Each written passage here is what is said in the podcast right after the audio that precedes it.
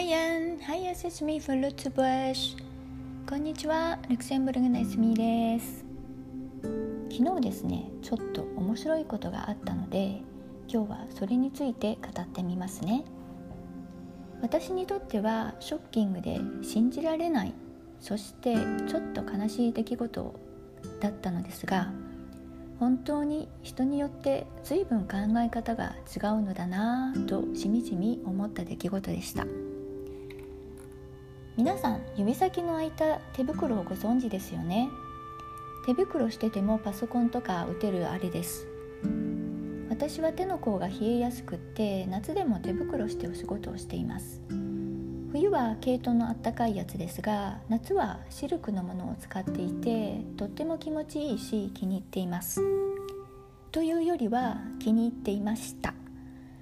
実はこのお気に入りの手袋会社の掃除おばさんに捨てられてしまいました。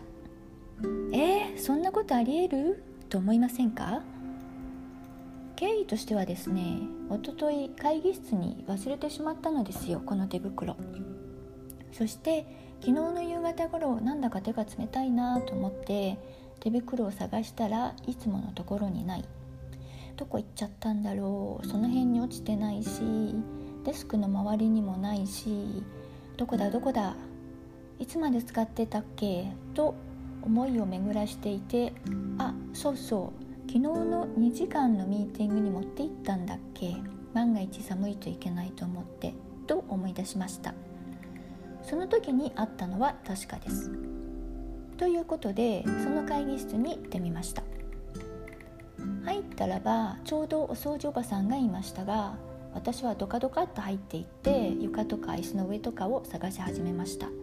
そして探しながらおばさんに「昨日ね手が手袋置き置き忘れちゃって探してるの」と言ったらばそのおばさん「あらそれなら捨てたわよ」って「え？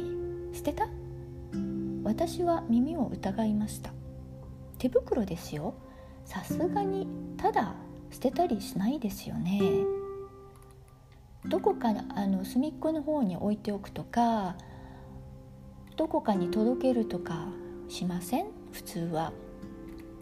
でも捨ててしまったらしいのです。なんだか掃除機にくっついてきて吸い込んじゃったっていうんですよね。でも私が手袋って言った瞬間に反応したくらいなのですからちゃんとそれが手袋であったって認識できているんですよね。しかも手袋がそんなに簡単に何かのアクションもできないほど簡単に掃除機に吸い込まれるとは思えないですししかも右と左別々ですよ。2つともいっぺんにすごい勢いで吸い込まれて手の手の施しようがなかった。と言いたいのでしょうか。そんなことはまずありえないですよね。この対応にかなりのショックを受けた私はそのおばさんに突っかかってしまいました。ちょっとした剣幕だったようです。彼女はひたすら「ごめんなさいごめんなさい分かりません分かりません」の一点張りでした。この方とは拉致が開かないので会社の総務に連絡してどうにかこうにか会社の保険で弁償してもらえることになりました。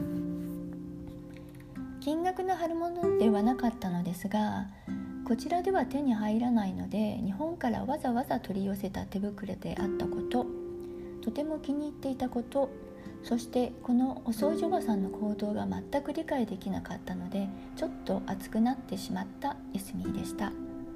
が人によってこんなにも解釈の仕方や行動パターンが違うことに改めて気づかされた出来事でしたこちらに来た頃は全てがこんな感じであっても30年以上も住んでいる今随分慣れてきたと自分では思っていたのでしたが久しぶりにびっくり仰天の出来事でした。